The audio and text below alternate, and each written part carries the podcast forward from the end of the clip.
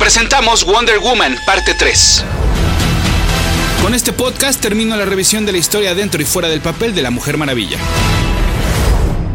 Escuchas. Escuchas un podcast de Dixo. Escuchas a Capitán Pada y sus monitos. Capitán Pada y sus monitos. Cómics y fantasía con Héctor Padilla. Por Dixo. La productora de podcast más importante en habla hispana. Mi correo electrónico es el mail de pada arroba dixo.com. Esto es todo seguidito, el mail de pada arroba. Mi Twitter es arroba ese auto para que ustedes sigan ese auto. Y mi Instagram es el Insta de pada.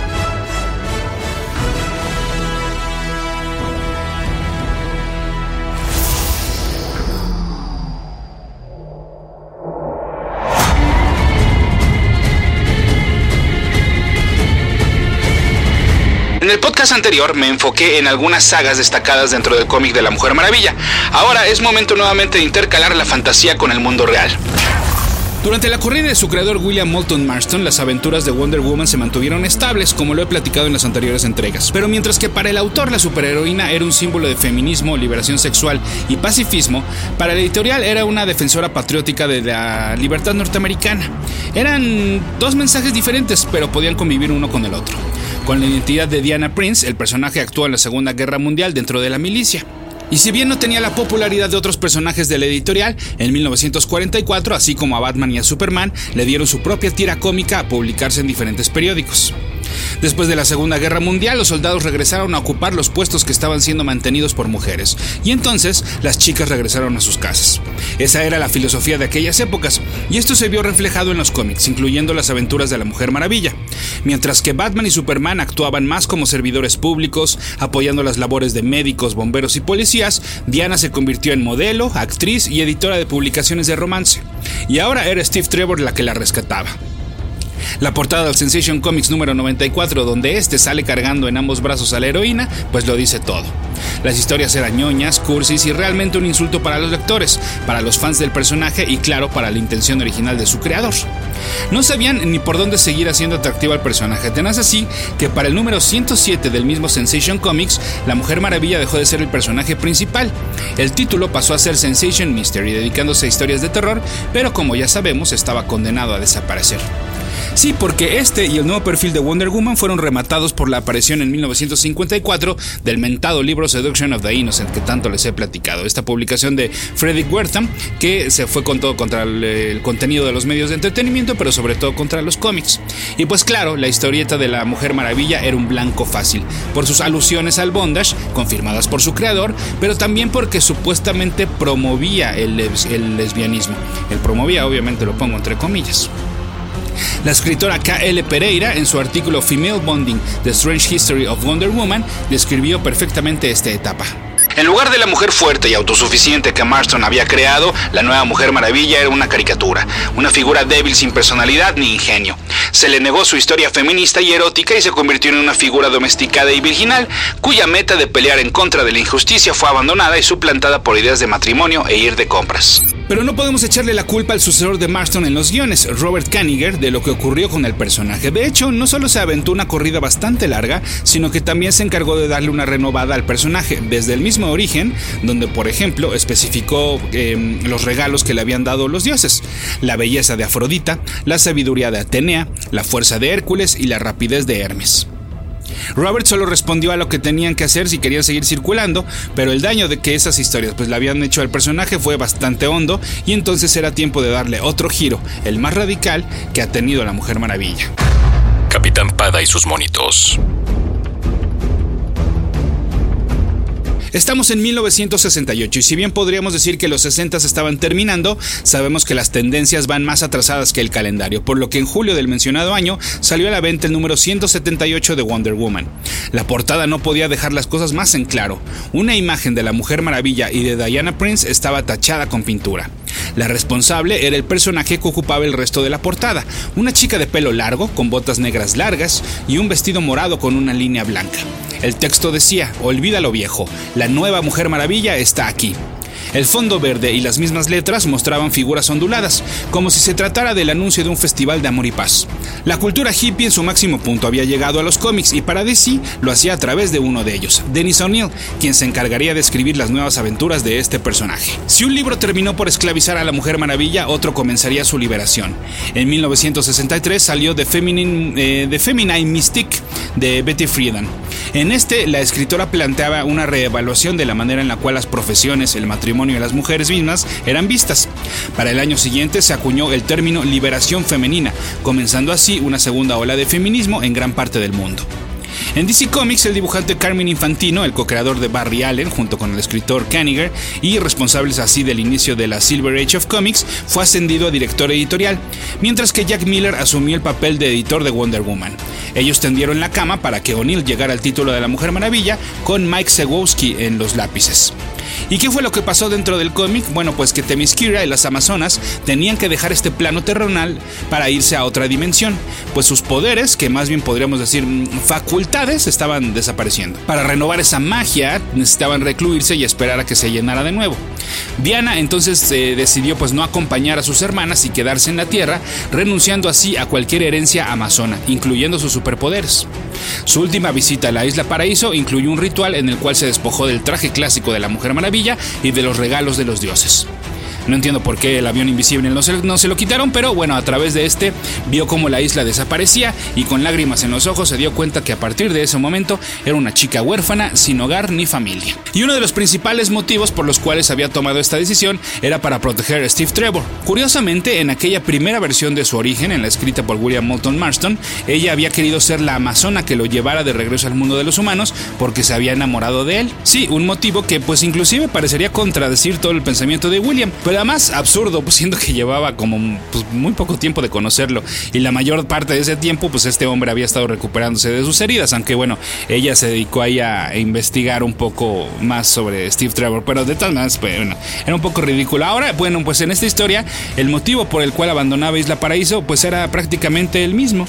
Sin embargo, lo que Diana no sabía es que al poco tiempo de que desapareció la Isla Paraíso y ella pues se regresó al mundo de los hombres, Trevor moriría tan solo dos números después. En el camino de Diana se cruzó Ai Ching y no, no era un invento de Steve Jobs, sino de un estereotipo oriental invidente perteneciente a una secta de artes marciales.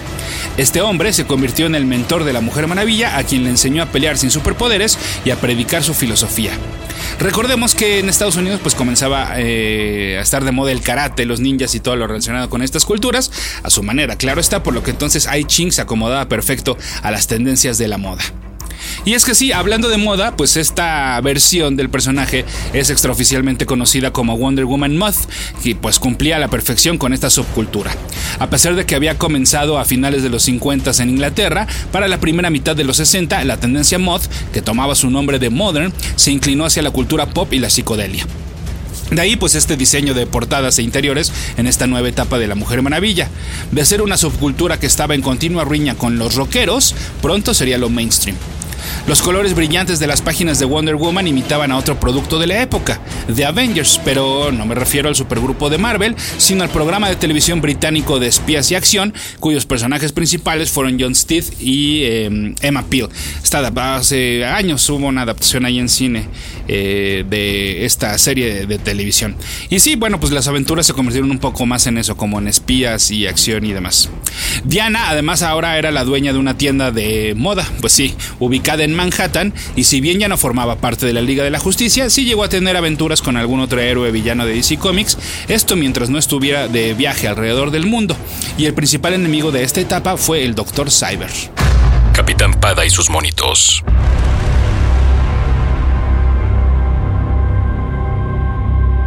Si bien no necesariamente tenía un disfraz como el clásico rojo con azul, sí era muy común verla en un traje sastre completamente blanco, sin ningún motivo que nos eh, recordara, o sea, ni las estrellas, ni, la, ni el águila, nada, nada, completamente blanco.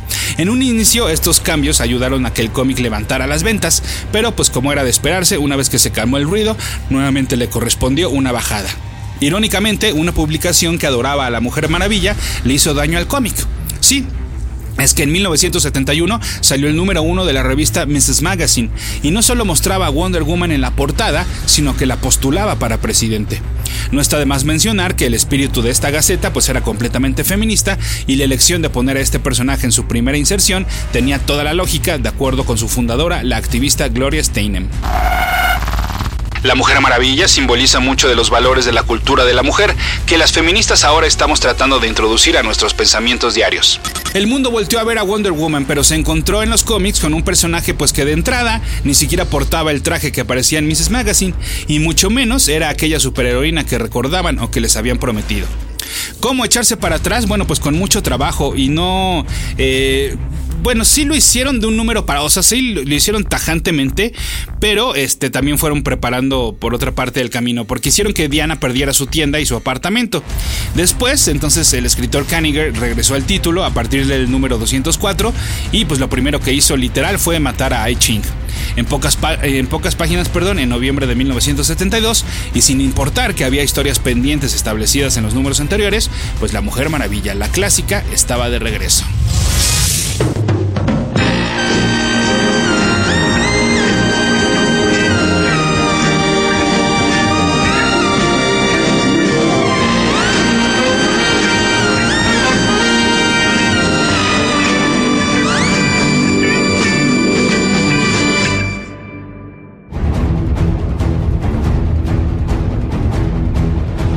no se despidan aún de Mujer Maravilla Moth. Durante esta etapa, el cómic de Wonder Woman se publicaba con periodicidad bimensual, por lo que duró sus cuatro añitos, a pesar de haber sido solo 25 números.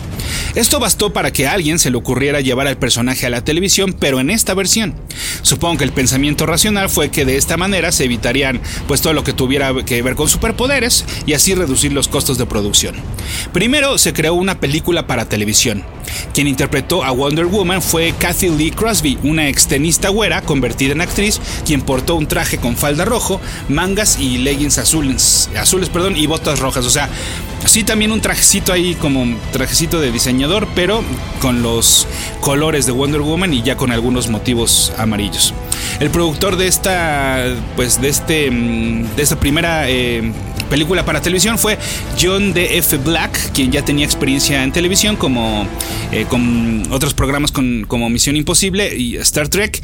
Y em, al parecer, pues bueno, sus ganas de hacer una serie con chicas en trajes astres se las llevó eh, para posteriormente encargarse de Los Ángeles de Charlie. Bueno, como suele ocurrir con bastante frecuencia, pues la verdadera intención de este, de este filme fue ser el piloto de una serie de televisión, pero como ya se imaginarán, esto no ocurrió.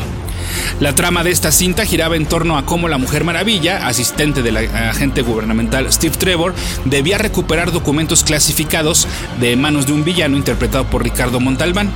Al inicio la vimos despedirse de su mamá Hipólita y de las Amazonas en Isla Paraíso a manera de flashback. El tono que tiene la serie nos recuerda pues a otra legendaria serie de la época, La Mujer Biónica. Hoy en día esa película la pueden encontrar en formato casero para juzgar por ustedes mismos si estaba bien o si estaba mal, porque afortunadamente para la historia de la humanidad y como ha ocurrido en otros casos, los involucrados decidieron que podrían hacerlo mejor y entonces no dejaron morir el intento de crear una versión televisiva de Wonder Woman. Kathy Lee Crosby declaró años después que de hecho a ella le habían ofrecido la oportunidad de repetir este papel, pero para la nueva versión. Sin embargo, la elegida fue Linda Carter, la ganadora del concurso Miss World USA 1972 y que hasta ese momento había tenido algunos papeles actorales pequeños. Nuevamente se realizó un piloto película para tentar las aguas. The New Original Wonder Woman, título que buscaba alejarse claro pues, de la versión anterior, se estrenó el 7 de noviembre de 1975 y presentó a la Mujer Maravilla en una aventura durante la Segunda Guerra Mundial. Sí, esta adaptación pues ahora eh, buscaba eh, serle mucho más fiel al material original del cómic, o lo más que se pudiera porque para el papel de Steve Trevor se quedaron con Lyle Wagoner, quien no se parecía nada a su contraparte del cómic de entrada porque este actor de televisión tenía el cabello pues casi completamente negro. Pero pues eh, también tenía algo de mm, especial del por qué lo habían elegido y es que eh, si para los hombres había atractivo visual gracias a la belleza de Linda Carter, pues también había para las chicas porque Wagoner fue el protagonista del primer número de Playgirl con una sección, eh, una perdón, una sesión fotográfica de desnudos parciales. Como dato curioso, este hombre, Lyle, fue una de las opciones para interpretar a Batman en la serie de televisión del 66. De hecho, parte de su casting se puede ver en la película del 2003 Return to the Batcave, The Misadventures of Adam and Bert. Este es un curioso producto, mitad biografía, mitad película de aventura y comedia, protagonizada por Adam West y por Burke Ward. Y Lyle no solo aparece como sí mismo, sino como narrador de la misma. Pero regresando a Wonder Woman, pues a ABC le gustó el resultado del piloto y a la audiencia también, por lo que entonces se ordenaron dos especiales de una hora que se transmitieron en 1976. Para el año siguiente, estos episodios y 11 más ya formaron la primera temporada de la ahora legendaria serie de televisión de Wonder Woman, la cual, al igual que la de Batman, han sido revividas en los cómics, como Batman 66 y como Wonder Woman 77. Y sí, pues ni tardos ni perezosos ya hicieron lo que en la televisión nunca ocurrió. No solo Wonder Woman 77 tiene su propio cómic, sino que ya hizo crossover con Batman y con Robin 66 y con la Mujer Biónica.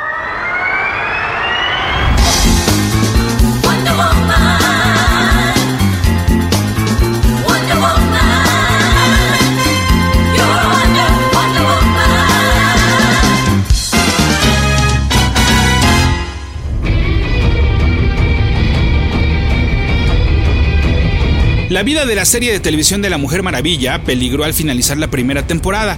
Todo estaba bien con los ratings, pero era muy costoso reproducir el ambiente de la Segunda Guerra Mundial, pues con todo y vestuario y automóviles y los sets. La solución, bueno, pues CBS le ofreció a Warner que ellos le entraban, pero con la condición de ubicar sus aventuras en tiempos actuales. Entre una temporada y otra, la Mujer Maravilla regresaba al mundo de los hombres después de 35 años de ausencia y de haber estado en Isla Paraíso. Ahora Lyle no interpretaría a Steve Trevor, eh, Steve Trevor, perdón, sino a Steve Trevor Jr. Pero no se preocupen, Diana no es tan cochina como el Capitán América. Sí, eh, con Trevor papá sí había romance, con el hijo más bien había amistad. Los elementos clásicos del personaje como la tiara, los brazaletes y el lazo de la verdad seguían presentes y eh, además hizo su aparición en algunas ocasiones el avión invisible, el cual ya no llegó para la temporada 3. No olvidemos además que la más grande aportación que le hizo la serie a la mitología de la Mujer Maravilla, pues fue esta vueltecita en la cual Diana se convertía en la superheroína. Las temporadas 2 y 3, debido a este cambio que les digo que ya eran aventuras en el presente y que habían pasado 35 años entre una y otra, pues se conocieron eh, oficialmente como The New Adventures of Wonder Woman y en esta última se inclinaron más hacia un público joven. Sin embargo, pues ya en la 3 los ratings comenzaron a bajar y entonces los últimos episodios que inclusive mostraban a un nuevo elenco de soporte que buscaba darle paso a una cuarta temporada, pues se transmitieron para finales de 1979. Yo era como cualquier otra niña a quien le encantaba leer los cómics de la Mujer Maravilla. En aquel entonces no había muchos modelos a seguir femeninos. Estaban Betty y Verónica de Archie y la Mujer Maravilla. Y años después me pagaron por interpretarla en la televisión. Imagínate, lo hubiera hecho gratis. Yo era una cara fresca que estaba estudiando actuación en Hollywood Tenía 24 años y el ponerme ese traje era la aventura de mi vida. Sin embargo, el traje y los accesorios no definen la esencia de Wonder Woman. Ella es el yo secreto dentro de cada mujer, la bella, tenaz y poderosa mujer sin miedo que vive en nosotras. Es la mujer soltera con múltiples trabajos, la heroína no reconocida, la hermana que te apoya, la hija devota, la amorosa esposa. En realidad, nunca interpreté a la Mujer Maravilla. Yo actuaba como la princesa Diana. Si bien siempre estaré relacionada con este personaje, Wonder Woman nos pertenece a todos. Es el símbolo de las extraordinarias posibilidades que tenemos todos. El verdadero reto que tenemos en el siglo XXI es alcanzar nuestro potencial absoluto y adoptando sus ideales. La Mujer Maravilla no tiene miedo, ve lo bueno en todos. Está convencida de que somos capaces de cambiar, de tener compasión, de ser generosos. Es de buen corazón, tiene mucha fe y tiene un gran sentido del humor. Amaba a la Mujer Maravilla cuando era una niña. La amé cuando interpreté el papel y la amo hoy en día. Es la diosa que habita en todos nosotros. Si Einstein tiene razón y la imaginación es más importante que el conocimiento, entonces quizás lo que necesitamos es abrir nuestras mentes y nuestros corazones para creer en lo que no podemos ver. Y entonces, ¿quién sabe? En una de esas, la Mujer Maravilla sí puede salvar al mundo. Linda Carter. Capitán Pada y sus monitos. El recuerdo de la serie de televisión protagonizada por Linda Carter forma parte pues no solo de la historia de Wonder Woman, sino de la historia de la misma televisión. Es una lástima que no pudiera hacer un cameo en la película esta actriz como se tenía planeado. Sin embargo, ha regresado al universo DC apareciendo en la serie Supergirl como presidente de los Estados Unidos. Como verán, afortunadamente todo se acomodó para que Linda estuviera destinada a interpretar a Wonder Woman, porque además no solo fue el intento con Kathy Lee, sino que en los 60 ya había habido otro intento de llevar a Wonder Woman a la televisión. William Dossier, el productor ejecutivo y narrador de la serie de Batman 66, quiso intentarlo y filmó un piloto de 5 minutos. No pasó a más, afortunadamente, porque se trataba de un sitcom, Sí, así es. Diana vivía con su mamá, y no precisamente Hipólita. Eh, amaba a Steve Trevor con locura. Y en estos cinco minutitos podemos ver chistes em, desde que se burla su mamá de que por qué no se ha casado. Este, no sé, un desastre. Lo que buscaron era hacer una especie de bewitch o hechizada, como se le conoció en Latinoamérica, pero con la Mujer Maravilla. The nation needs Wonder Woman. And what about Wonder Woman? Does the nation care what she needs? Like a fellow, for example, huh? Please, Ma, not now. No, sure not now. Never. How do you expect to get a husband flying around all the time? Isn't it about time that you decide to stay in one spot for a change? You don't know how it feels to be the mother of an unmarried daughter your age. Why, the whole neighborhood's talking. Look at Lucille Maxwell. Why, she's 24 years old, got three kids already. Bueno, por lo menos el traje sí lo tenían bien hecho en esa serie, bueno, en ese intento de serie. Wonder Woman, who knows she has the strength of Hercules, who knows she has the wisdom of Athena, who knows she has the speed of Mercury, and who thinks she has the beauty of Aphrodite.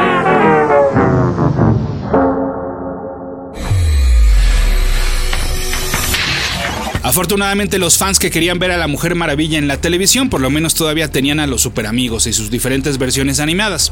Desde el debut de 1973 de esta caricatura, Wonder Woman formó parte de la alineación de esta Liga de la Justicia.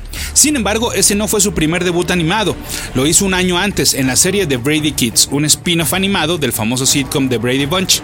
En este episodio los protagonistas viajan por accidente a la antigua Grecia y es ahí donde conocen a Wonder Woman. Como dato curioso, antes de esta primera versión animada de Wonder Woman, la que le ganó en aparecer eh, primero en caricaturas fue Wonder Girl como parte de los cortos de los Teen Titans en The Superman Aquaman Hour of Adventure que corrió de 1967 a 1968. Capitán Pada y sus monitos.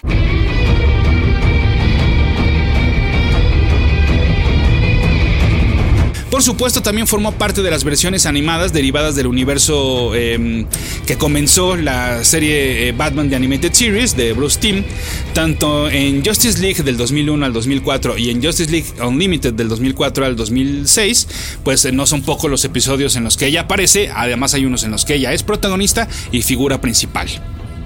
Además de aparecer en varias de las películas animadas de pues ya varios años para acá que está haciendo DC, cuenta con su propia y fue una de las primeras, la del 2009, que simplemente se llama Wonder Woman y que adapta libremente el origen del personaje establecido por George Pérez.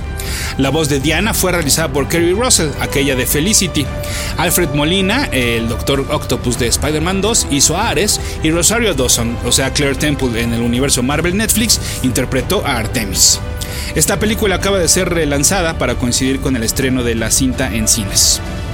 Pero en el camino rumbo a la Wonder Woman de Patty Jenkins hubo dos intentos de regresarla a la pantalla chica. La primera ocurrió en el 2011 y el encargado fue David E. Kelly, reconocido por su trabajo en Chicago Hope, Ally McBeal y Big Little Lies, entre otras. Se grabó el piloto y el papel de la superheroína recayó en Adrian Palicki, la que años después formaría parte de G.I. Joe como Lady J en la mm, segunda película de esta franquicia y de los agentes de Shield como Bobby Morse, es decir, Mockingbird, Mockingbird perdón, en la serie de televisión del universo cinematográfico de Marvel. Esta mm, serie además incluiría a Elizabeth Hurley como la villana Veronica Cale, personaje que ya les mencionaba en la entrega pasada. A pesar de que se hizo gran ruido alrededor de esta versión, existen varias imágenes donde sale Adrián portando el traje, pues esto no pasó a más. Pero al año siguiente lo intentaron de nuevo, nada más que bajo el nombre de Amazon, y suponemos que seguiría los pasos de Smallville, mostrándonos al personaje antes de convertirse en superheroína. Supuestamente Amy Mason, a quien hemos visto en Once Upon a Time, era la candidata más fuerte para interpretar a Diana. Sin embargo, el proyecto se fue atrasando debido a que nomás pues no le encontraban por dónde. Tan es así que mejor decidieron darle prioridad a The Flash y poner Amazon en pausa. Una pausa que ahora sabemos y gracias al éxito de la película, pues más bien yo creo que ya es un proyecto completamente descartado. Capitán Pada y sus monitos. Es una lástima que hoy en día, cuando el mundo está amando más que nunca a la Mujer Maravilla, tuvieran que quitarle el título de embajadora de las Naciones Unidas. Así es, la ficción imitó a la realidad y el 21 de octubre del 2016, el personaje fue declarado embajador honorario para el empoderamiento de las mujeres y las niñas. En este acto estuvieron presentes el secretario general de la ONU, Ban Ki-moon, Linda Carter y Gal Gadot. Sin embargo, tiempo después se dijo que no solo ya no sería así, sino que algunas de las actividades que se tenían planeadas iban a ser canceladas. Y es que no faltaron varias voces retrógradas que dijeron lo siguiente. A pesar de que los creadores originales procuraron que la Mujer Maravilla representara a una mujer guerrera fuerte e independiente con un mensaje feminista, la realidad es que la versión actual es la de una mujer blanca de grandes pechos, con proporciones imposibles, enfundada en un traje con motivos de la bandera americana y botas hasta la rodilla, la epítome de una pin-up girl una tontería y una tristeza, sobre todo cuando si le hubieran dado una revisada a los cómics más recientes, pues nada más alejado de la realidad que esta versión que ellos proyectan. Es más, en algunos de los cambios de traje que ha tenido el personaje en los últimos, ¿qué será? 10 años, hasta en ocasiones en las que le han puesto pantalones, porque bueno, por ejemplo, ese ha sido uno de los grandes debates alrededor del diseño de su, de su traje, ¿no? Pero bueno, eso no ha detenido ni detendrá la ahora cada vez mayor influencia que está teniendo el personaje en los lectores jóvenes. La Mujer Maravilla también forma parte, por no decir en cabeza, la versión de los personajes de DC Comics conocida como DC Superhero Girls y que pues en efecto está enfocada a un público femenino donde vemos a las heroínas y a algunas villanas cursar la preparatoria. Estas versiones seguramente ustedes ya las han visto en juguetes, novelas gráficas, películas animadas y webisodes. Se espera que para el año que entra se estrene una serie animada protagonizada por estos personajes. Mientras esto ocurre, como ya les mencionaba en otro podcast, nosotros seguimos a la espera de que se haga oficial que Patty Jenkins nuevamente dirija a Gal Gadot en una secuela de Wonder Woman. La cineasta tendrá más tela de donde cortar, pues para esta primera entrega citó como principal influencia las historias de la corrida original de Marston, la de George Pérez y la de los Nuevos 52. Eso en cuanto a los cómics, pero también reveló que quiso emular la sinceridad para mostrar al personaje como lo hicieron en la película de Superman, la del 78. Ahora entendemos esos homenajes. Y también se inspiró en Cazadores del Arca Perdida, buscando tener un balance de humor, corazón, momentos oscuros y secuencias de acción de acuerdo con sus propias palabras. Como se habrán dado cuenta, a diferencia de otras revisiones a las historias de personajes, en esta ocasión no lo hice de manera cronológica, sino enfocándome en diferentes etapas y episodios. Sin embargo, ya para terminar, y como mi tranquilidad no estará completa si no les comparto el conocimiento e información, pues aquí algunos datos y hechos maravillosos de la Mujer Maravilla. Capitán Pada y sus monitos. Wonder Woman se enfrentó al Hombre Araña en el segundo encuentro entre Superman y Spider-Man, el de 1981. Hasta donde tengo entendido, como Marvel quería seguir dándole fuerza a Hulk porque su serie de televisión estaba aún al aire, pues entonces DC no quiso quedarse atrás y entonces dentro de esta aventura metieron a Hulk y metieron, metieron perdón, a la Mujer Maravilla, a pesar de que su serie ya había sido cancelada. Y hablando de encuentros de Marvel y DC, en el famoso crossover que puso a personajes de una y de otra a enfrentarse, a Wonder Woman le tocó pelear contra Storm los X-Men. Diana pudo haber ganado porque ya había levantado el martillo de Thor. Sin embargo, creyó que la pelea no sería justa y lo soltó. La mutante entonces se aprovechó de la nobleza de la Amazona. En la corrida de Greg Rucka se estableció que Diana es vegetariana. Esto sí tiene sentido, pues en varias ocasiones hemos visto que la heroína no es como que tenga necesariamente un contacto telepático con los animales, o sea, no como Aquaman, pero sí tiene una comunicación especial con ellos. Cuando la integraron a la Sociedad de la Justicia le dieron el puesto de secretaria, cargo que ella aceptó con gusto. En muchas ocasiones la dejaban a cuidar el, cuartel, literal. Esto pues obviamente enfureció a Moulton pues iba en contra de lo que él estaba tratando de construir en el propio título de La Mujer Maravilla. Como ya les platicaba, en los cómics no solo decidieron contar las aventuras de Wonder Girl, o sea, Diana de niña, sino también las de Wonder Tot, o sea, todavía más de niña. Gracias al éxito de la serie de televisión, mientras la primera temporada estaba al aire, decidieron que en el cómic también iban a contar nuevas aventuras del personaje dentro de la Segunda Guerra Mundial. Antes de las crisis de, en las Tierras Infinitas, ya había aparecido una Artemis. Se trataba de la mejor amiga de Hipólita. Los dioses la eligieron para ser embajadora en el mundo de los hombres, convirtiéndose así en la primera mujer maravilla. Sin embargo, al igual que su futura sucesora, o sea, la Artemis pelirroja, la que ya les platicaba en otro podcast, pues esta era una rebeldita que acabó muriendo. Como esto ocurrió en el viejo universo DC, pues entonces tampoco le hagan mucho caso a esta aventura, como tampoco a aquella que se contó en el Wonder Woman 250, cuando, pues igualito que en la historia de los 90 se convocó a otro concurso. Nada más que este era un desafío por parte de una amazona de nombre Orana, también pelirroja. La última prueba consistió de este nuevo concurso para elegir a la, nueva Mujer Maravilla, pues en una carrera en el espacio esquivando meteoritos. Sí. Pero esta tipita, por querer ganar, hace que varios de estos cuerpos se dirijan hacia la Tierra, por lo que entonces Diana se desvía para detenerlos. A pesar de que Hipólita declara a su hija vencedora, pues por demostrar una vez más su capacidad de heroína, los dioses le dicen que en él, que lo caído caído y que Orana ganó, por lo que entonces le dan el título y el traje de nueva Mujer Maravilla. Sin embargo, el gusto le duró solo un numerito más, pues por desobediente y por no hacerle caso a Diana, muere al no poder detener todas las balas de un enemigo. Esta aventura ocurrió en 1978, por lo que ya tampoco es canon, a pesar de que Orana sí aparece en la película. Nunca la llaman por su nombre, pero en los créditos sí sale. Esta es la primera amazona que matan cuando se columpia por una cuerda intentando disparar una flecha. Capitán Pada y sus monitos.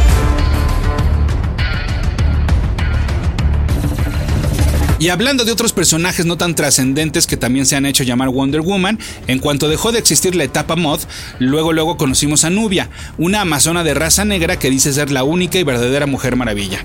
Sería hasta números después cuando conoceríamos su historia. Hipólita en realidad había creado dos bebés de arcilla, uno con arcilla blanca y uno con arcilla oscura.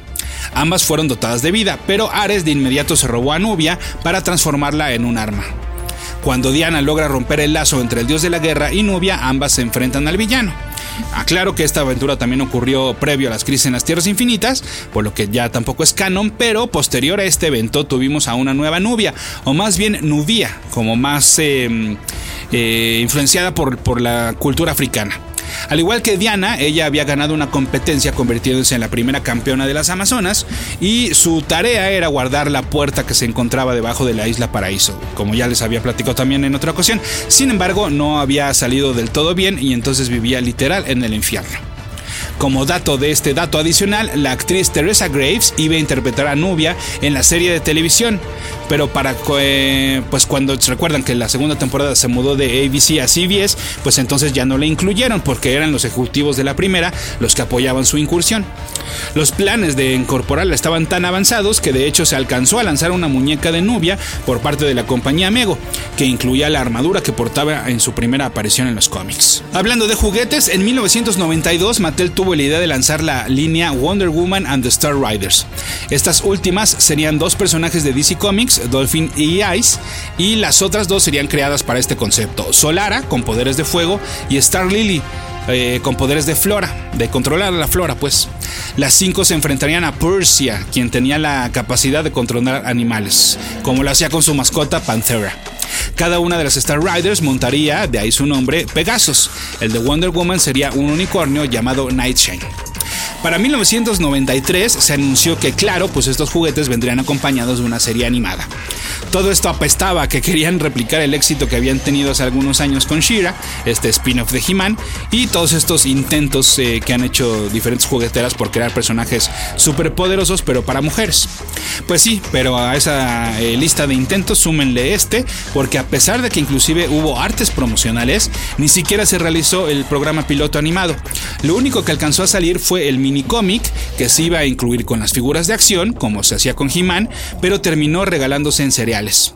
Los diseños de los personajes y de los juguetes se usaron posteriormente para aquellos basados en la serie de Saban, la de Tenko and the Guardians of the Magic. Capitán Pada y sus monitos. Steve Trevor ha fallecido dos veces en los cómics. En los Nuevos 52 se encarga de crear a la Justice League of America. Un equipo, eh, no confundir con... en, los Nuevos 52 existe la Justice League, que son Batman, Superman, este, Wonder Woman, Cyborg, Flash y Green Lantern. Y luego eh, el gobierno se encarga de crear a la Justice League of America y él como agente del gobierno, pues bueno, encabeza este grupo. El lazo de la verdad no siempre fue el lazo de la verdad. Primero fue un lazo mágico que obligaba a aquel que fuera atado a obedecer a Wonder Woman. Ya fue hasta la corrida de Pérez que quedó establecido que el único poder que tiene es el del lazo de la verdad. Y ahora sí, ya por último, dos anécdotas contadas por Josh Pérez. De sus momentos favoritos por su trabajo en Wonder Woman, tiene dos en especial. El primero, cuando conoció a la nieta de Marston, quien le dijo, le haces honor a mi abuelo. Y el segundo, cuando una lectora lo conoció y le dijo que estaba realmente impactada de que fuera un hombre heterosexual, o sea, porque haciendo referencia a que entendía muy bien al personaje. Ahí radica la importancia de este artista, como de varios que les he mencionado en esta revisión, desde su creador hasta los más modernos. Ahí radica la importancia del por qué ya era justo hacerle justicia, pues a la más bella integrante literal y figurativamente de la Justice League, a la única e inigualable Mujer Maravilla.